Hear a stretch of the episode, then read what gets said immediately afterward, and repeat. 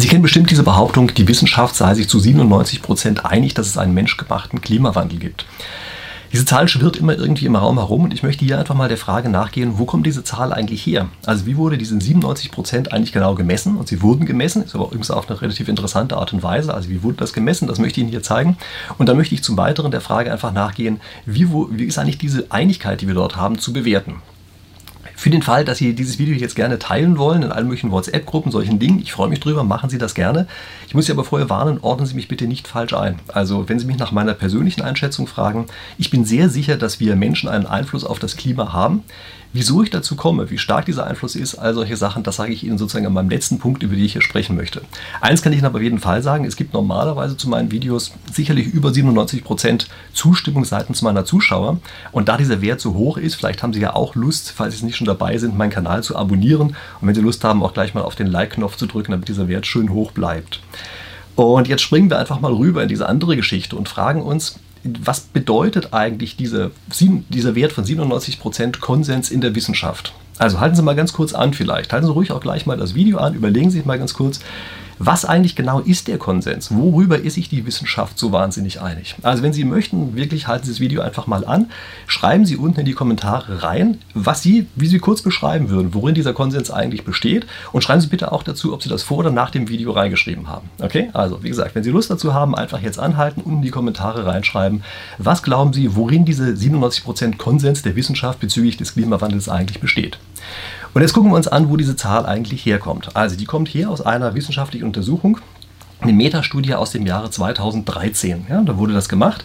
Das ist eine relativ interessante Art und Weise, wie da vorgegangen wurde. Also erstmal eine Metastudie ist eine Literaturauswertung. Ja, das heißt, man guckt sich sehr, sehr viele andere Studien an. In dem Fall waren das so um die 12.000 die sich dort angeguckt worden sind. Ähm, da wurden jeweils die Kurzzusammenfassungen, die Abstracts ausgewertet. Das wurde mit so einer Art Crowdsourcing-Ansatz gemacht. Ja? Das heißt, ähm, da gibt es äh, ein Forum, könnte man sagen, ja, das Skeptical Science. Ähm, das sind Leute, die haben dort freiwillig mitgemacht. Dann haben sie für den 12.000 Quellen, die es dort gibt, haben äh, ganz, ganz viele, immer einige von diesen Abstracts ausgewertet, von diesen Kurzzusammenfassungen. Und die waren so selektiert, dass man sich gefragt hat, also wir nehmen die Papers, wo irgendwie sowas drinsteht wie Global Climate Change oder sowas oder Global Warming, das waren, glaube ich, die beiden Schlagworte, nach denen selektiert wurde. Und alles, was man dann irgendwie finden konnte, was sozusagen qualitativ hochwertige Untersuchungen dazu sind und äh, zu dem man auch ein Abstract gefunden hat, das wurde dann anschließend klassifiziert. Ich habe mir die Primärquelle dafür einfach mal in die Videobeschreibung unten reingesetzt. Ähm, ist eine interessante Sache, Sie können sich das gerne selber mal ansehen. Insbesondere übrigens auch, weil die Datenbank selber mit dabei ist. Also Sie können die Originaldaten sich ebenfalls ansehen. Habe ich auch zum Teil gemacht, sage ich Ihnen gleich, was dabei rausgekommen ist. Diese Studie ist auch methodisch extrem gut gemacht. Also das ist beispielsweise so bei solchen Klassifizierungsstudien, das ist ja so, dass nicht jede Person, die das liest, genau gleich klassifiziert. Ja, das waren dort so, ähm, wie viele waren es? Ich glaube drei nach unten, drei nach oben Kategorien, also sozusagen ganze Zustimmung, dass das ist und quantifizierbar und nach unten auch nochmal drei Kategorien und eine neutrale oder wurde nichts dazu gesagt. Ja, das heißt also, wenn man jetzt so klassifiziert, äh, diese entsprechenden Studien, äh, dann ist klar, dass es nicht immer genau zum gleichen Ergebnis führt. Und deshalb haben die das so gemacht, dass jede einzelne Studie, jedes Abstract von zwei Leuten unabhängig voneinander ausgewertet wurde. Dann hat man sich angesehen, an welchen Stellen stimmen die eigentlich nicht überein. In Klammern, der Wert, der dort genannt wurde, war so um die 30 Prozent, dass die voneinander abgewichen sind in der genauen Bewertung. Und dann haben die sich anschließend nochmal zusammengesetzt, haben sozusagen versucht, sich abzustimmen, welche Bewertung ist denn jetzt die eigentlich richtige. Den letzten Teil hätte ich so weggelassen. Ich hätte das eher bei dieser Nicht-Übereinstimmung gelassen zwischen den beiden Teilen und sozusagen diese Reliabilitätszahl mit dazu geschrieben. Äh, von 30 Prozent, aber ist egal. Äh, die haben das anders gemacht. Die haben dann übrigens auch nochmal sozusagen einzeln die Teile ausgewertet und es zeigt sich, das hat keinen wirklich wesentlichen Einfluss auf das Ergebnis. Was die auch gemacht haben, um ganz sicher zu sein, ist, die haben einfach die Autoren von ganz vielen dieser Studien angeschrieben und haben gesagt, haben gesagt wie würdet ihr euch denn eigentlich selber klassifizieren? Ja, also an die Autoren selber, ja, den Hauptautor haben die geschrieben und haben gesagt, so, wie würdet ihr denn eure Studie einschätzen auf unsere entsprechenden Siebener Skala oder was immer da jetzt genau verwendet worden ist. Okay, was kommt raus? Also es kommt raus, dass 97% der Autoren einen menschgemachten Klimawandel zugrunde legen. Also, das ist das, was erstmal rauskommt. Und das ist auch ganz stabil. Also es ist eine ganz stabile Sache, äh, völlig egal, ob Sie jetzt korrigieren für diese Reliabilitätsgeschichte, von der wir gerade gesprochen haben, äh, ob Sie die Autoren selber fragen oder sowas. Es bleibt bei ziemlich genau diesen 97 Prozent, egal wie Sie auswerten. Das heißt, es ist also eine relativ stabile Sache. Und jetzt gucken wir uns das an. Also wir können, können das ja selber nachprüfen. Ja, wie gesagt, die Daten sind im Internet drin. Sie können sich diese Datenbank selber runterladen. Sie können dort reingehen. Ähm, wie gesagt, Link ist in der Videobeschreibung drin. Ich habe das gemacht. Und ich habe einfach mal stichprobenartig mir einige von diesen ganzen Quellen dort angesehen haben praktisch genau das gleiche gemacht, was die Leute dort auch gemacht haben. Nun ist es nicht möglich, dass ich alle 12.000 Quellen durchgehe, ja, sondern ich habe die einfach nach bestimmten Kriterien äh, mir angeguckt. Und was erstmal auffällt, ist, dass von diesen 12.000 äh, äh, Untersuchungen, die wir haben, die ausgewertet worden sind, beschäftigen sich eigentlich nur 2.000 damit mit der Methodik. Also die meisten ja, die meisten gehen eigentlich davon aus, dass es einen Klimawandel gibt und gucken sich dann die Folgen an. Also solche Sachen wie die Wirkung des Klimawandels auf die Schmetterlingspopulation in Hochgebirgen oder sowas. Ja, da sind solche typischen Studien dabei und Sie merken, das wird also vorausgesetzt, was da, was da drin ist. Ähm, es wird nicht selber untersucht, aber es ist natürlich nicht so, dass es keine Untersuchung dazu gibt. Es gibt eine bestimmte Klasse, ja, Methoden nämlich, bei der könnte man sagen, ja, doch, das könnte einigermaßen in die richtige Richtung gehen. Ja, das heißt, da bleiben noch 2000 solcher Studien übrig. Wenn man sich das da drin anguckt, ähm, dann stellt man fest, es bleibt ziemlich ähnlich. Ja, also ich habe einfach versucht, das Ganze nachzukodieren, mir anzusehen, haben die das eigentlich richtig gemacht. Manchmal wäre ich auch abgewichen, aber in beide Richtungen. Also das ist äh, keine Sache, dass man sagen müsste, das wäre in irgendeiner Form äh, unsinnig gemacht. Und es bleibt dabei, dass in dem Fall jetzt beispielsweise in dieser entsprechenden Kategorie 90 Prozent zugestimmt haben. Ehrlich gesagt, wenn ich diese Studie hätte machen sollen, ich hätte noch eine extra Kategorie eingeführt, ähm, wo drin steht, beschäftigt sich explizit mit der Herleitung des Klimawandels. Aber wie auch immer. Ja? Also das heißt, auch wenn Sie sozusagen versuchen, es runterzubrechen auf genau solche Sachen, Sie bleiben bei einem sehr, sehr hohen Zustimmungswert, ähm, der halt in der Nähe von 90 Prozent liegt. Sagen wir einfach mal verallgemeinert. Und jetzt müssen wir uns trotzdem noch mal ganz kurz vergegenwärtigen, wo wir eigentlich gerade hingekommen sind. Also, was genau war die Aussage? Was genau steht dort eigentlich? Und wenn man sich das genau anguckt, dann haben wir uns sozusagen jetzt schon verloren in die Details dieser Studie. Ja, nämlich die Zustimmung besteht zu der Aussage, haben Menschen irgendeinen Einfluss auf das Klima? Ja, das ist die Frage. Es ist nicht die Geschichte, wie groß ist dieser Einfluss.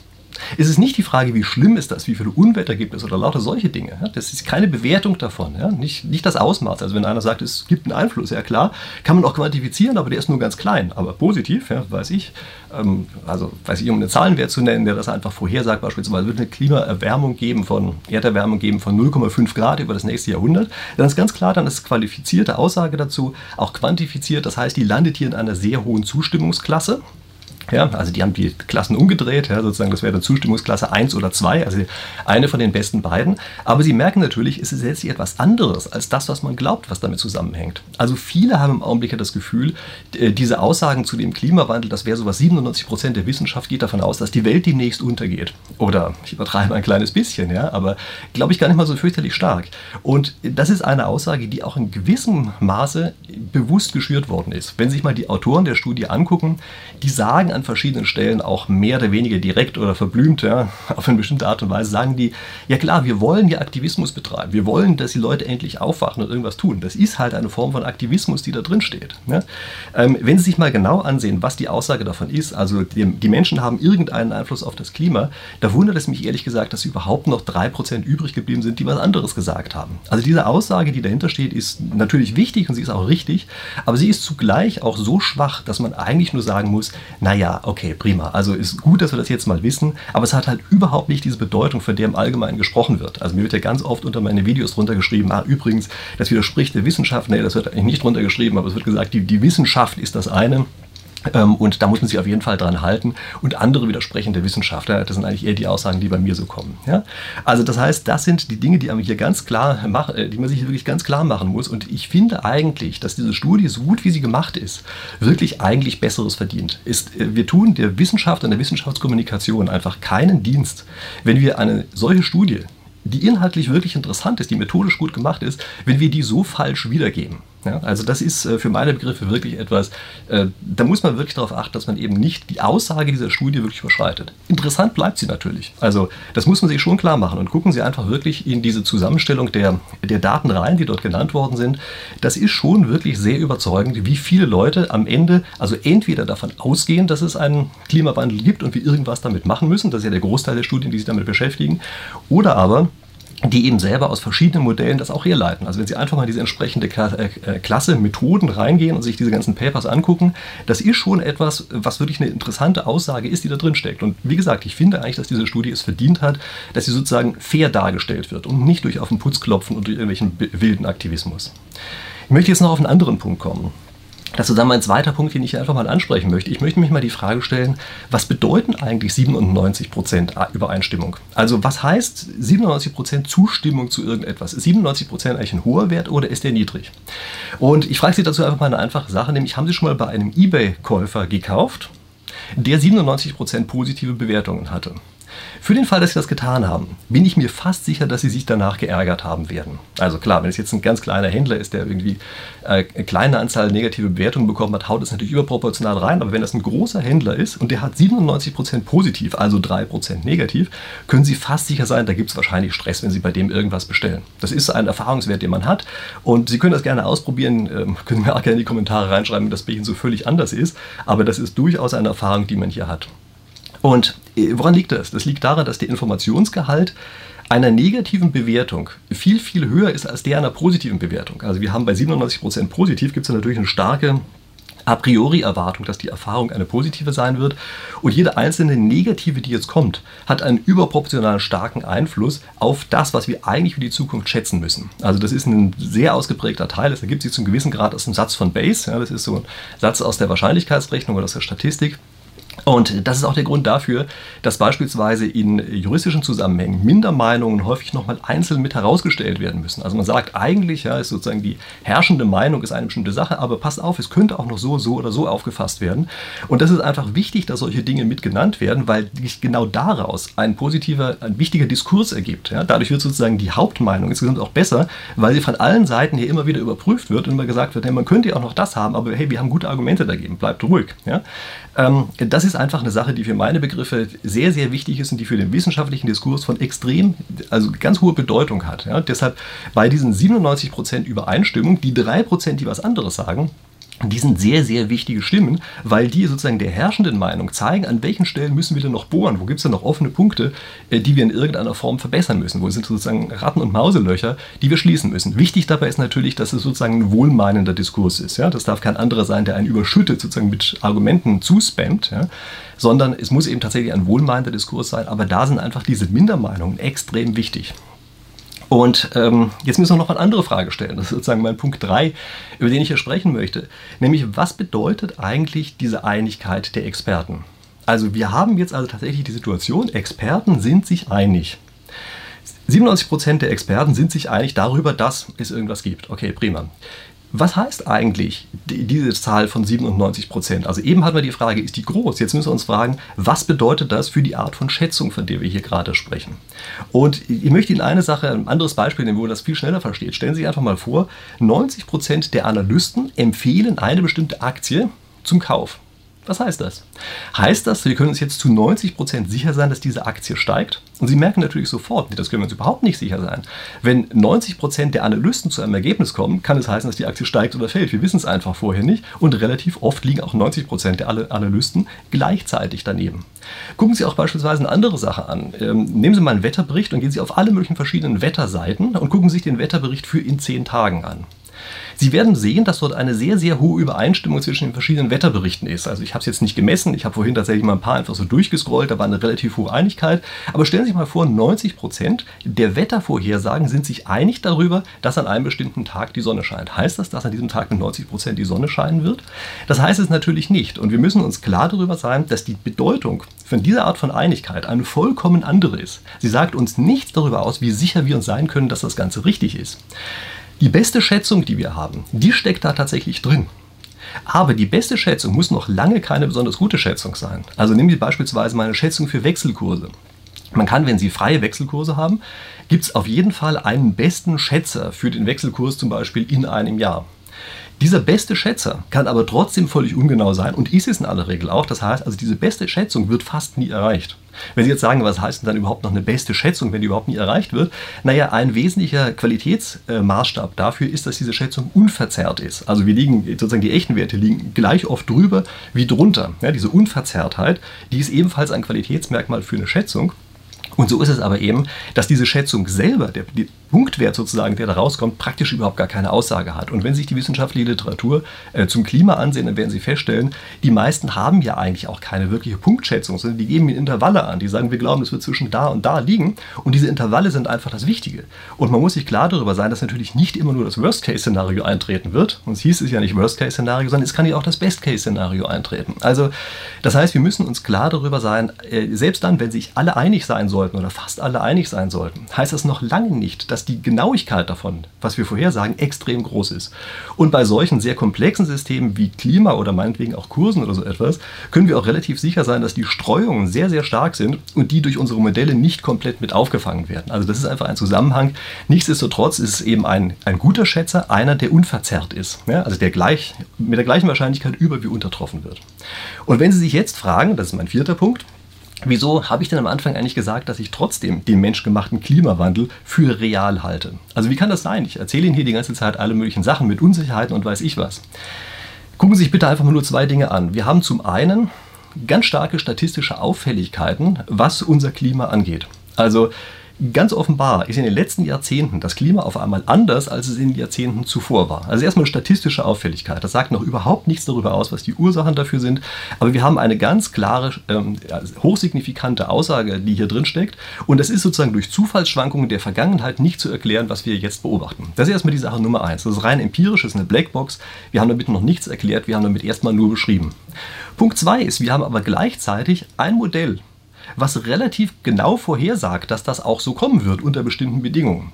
Dieses Modell ist auch gar nicht, also von der Grundstruktur her, nicht besonders schwierig. Das ist eigentlich mehr oder weniger elementare Physik, die dahinter steckt, ja, ähm, die letztlich einen solchen Zusammenhang vorhersagt. Was hält uns davon ab, das für die beste Erklärung zu halten für das, was wir dort sehen. Und es ist für meine Begriffe vollkommen klar, dass das natürlich im Augenblick die beste Erklärung ist. Und das ist auch zum großen Teil eben jetzt von diesen 90 oder 97 Prozent äh, wissenschaftlichen Studien sozusagen die implizite Annahme, die mit drin steckt dass wir einfach sagen, okay, wenn wir eine statistische Auffälligkeit haben und ein Erklärungsmodell, was ziemlich gut dazu passt, dann wird das wahrscheinlich das beste Erklärungsmodell sein, äh, was wir im Augenblick haben. Was nicht heißt, dass es das einzig Richtige ist, was nicht heißt, dass es überhaupt richtig ist, ähm, ist es aber das, was wir im Augenblick aus wissenschaftlicher Sicht als am richtigsten annehmen müssen. Das ist ja immer so ein temporärer Prozess in der Wissenschaft. Es kommen ja ständig irgendwelche Sachen dazu. Was machen wir jetzt daraus? Also erstmal, ich halte es für extrem wichtig, dass wir nicht ständig in so eine Panik verfallen. Also diese Wissenschaftskommunikation, die letztlich solche Ergebnisse völlig verzerrt wiedergibt, das ist etwas, was mich stört und was für meine Begriffe auch dazu führt, dass wir am Ende einfach einen Haufen Misstrauen haben bei den Leuten, die von außen her drauf gucken. Die trauen am Ende einfach der Wissenschaft nicht mehr. Und das liegt nicht daran, dass die Wissenschaft in sich irgendwie fürchterlich ungenau gewesen wäre, sondern es liegt daran, dass die Kommunikation über die Wissenschaft eine ist, bei der einfach ständig nur auf den Putz gehauen wird. Und das merken die Leute außen und sagen dann ganz einfach, weil die Wissenschaft das ist. Im Grunde genommen ist dieses auf den Putz hauen eine Herabwürdigung, eine Diskreditierung der Wissenschaft, die wir hier haben. Und das denke ich, das ist einfach die, die Sache nicht wert und es führt auch in die vollkommen falsche Richtung. Und um da rauszukommen, müssen wir uns einfach klar darüber sein, was wir wissen und was wir nicht wissen. Also die beste Erklärung zu haben, ist ja etwas, was, ein, was man durchaus erstmal ernst nehmen sollte. Aber wir müssen uns auch klar darüber sein, was wissen wir denn alles nicht und welche sind denn potenzielle Kritikpunkte. Und diesen Kritikpunkten müssen wir einfach die ganze Zeit nachgehen. Der Diskurs ist einfach extrem wichtig und nur der Diskurs führt dazu, also das Diskutieren darüber, ja, nur das führt dazu, dass am Ende die Qualität sozusagen der Haupttheorie tatsächlich äh, ein, einfach stark ansteigt. Und der Glaube über bestimmte Dinge ist einfach eine große Katastrophe und kann auch völlig in die falsche Richtung führen. Also es gibt jede Menge Dinge, wo sich die Wissenschaft geirrt hat und wo einfach auch ganz, ganz großer Schaden angerichtet worden ist, weil es keiner mehr hinterfragt hat und alle in diese Richtung gerannt sind und einfach nur diese eine Sache machen, von der sie sagen, das war die große Wissenschaft. Nein, es muss eben hinterfragt werden die ganze Zeit und wir müssen uns sehr, sehr sicher sein, bevor wir irgendwelche drastischen Maßnahmen ergreifen, die sich am Ende möglicherweise als komplett falsch herausstellen. Also muss einem auch klar sein. Und nicht, dass Sie mir jetzt wieder in den Mund legen sollten, sorry, ich streiche das Wort wieder, aber nicht, dass Sie mir in den Mund legen sollten, dass ich sage, wir sitzen einfach nur da und tun nichts. Das ist überhaupt nicht das, worum es hier geht, sondern ich ähm, plädiere immer dafür, dass wir ganz einfach Techniken finden müssen, die eben technisch in die richtige Richtung führen und die gleichzeitig auch wirtschaftlich und sozial verträglich sind. Und da gibt es Möglichkeiten. Ich habe dazu auch schon mehrere Videos gemacht. Ich verlinke Ihnen hier auch eins, können Sie hier im Anschluss hier auch nochmal ansehen. Das ist, glaube ich, nach wie vor ganz interessant. Diese Möglichkeit dazu besteht, das zu machen, also sozusagen die, die Dinge unter einen Hut zu bringen, ja, sodass es uns wirtschaftlich besser geht und gleichzeitig eben auch umwelttechnisch besser geht. Diese Möglichkeit besteht. Nur müssen wir sie ganz einfach eben in Angriff nehmen und müssen dafür, wie gesagt, wissen, was wir wissen und was wir nicht wissen. Und für den Fall, dass Sie sich jetzt ganz fürchterlich aufregen, egal aus welcher Richtung Sie sich aufregen und deshalb auf den Dislike-Knopf äh, drücken wollen, überprüfen Sie sich bitte einmal ganz kurz, ist das eigentlich jetzt aufgrund eines Glaubens, wo Sie draufdrücken, wo Sie einfach sagen, nee, das darf nicht sein? Oder ist das etwas, wo Sie tatsächlich materielle Fakten haben, die Sachen nachgeprüft haben, wie ich gerade gesagt habe, vielleicht selber in diese Studie reingegangen sind und erst dann das Gefühl haben, nee, das ist völliger Quatsch und der redet völligen Umzug, äh, Unfug. Und ähm, also egal wie auch immer, ja, ob Sie jetzt zugestimmt haben oder nicht, Hand aufs Herz, mich würde wirklich von Ihnen auch interessieren, ist eigentlich Ihre Position, die Sie jetzt nach diesem Video haben, noch genau die gleiche, die Sie am Anfang hatten? Also Sie können mir das gerne in die Kommentare runterschreiben. Ich freue mich darüber, das zu lesen. Sorry, wenn ich nicht allen antworte, aber ich freue mich darüber, das zu lesen. Schreiben Sie bitte darüber, wenn Sie jetzt einen Kommentar schreiben, ob Sie den vor oder nach dem Video geschrieben haben, ja, damit ich das sozusagen entsprechend zuordnen kann. Und ansonsten, Sie wissen ja, alle, die mir zugestimmt haben, dürfen natürlich nicht vergessen, jetzt zu liken. Äh, diejenigen, die noch nicht abonniert haben, sollten das jetzt äh, nachholen. Und alle, die hier abonniert haben und noch gern was anderes abonnieren wollen, vergessen Sie nicht, ich habe auch einen Instagram-Account. Lohnt sich auch vielleicht, wenn Sie darüber gehen. Da gibt es immer nette Zusammenfassungen zu den Dingen, die ich Ihnen hier erzähle. Okay, so viel ähm, zu diesem Thema in dieser Woche. Wir sehen uns wieder in der nächsten Woche. Bis dahin.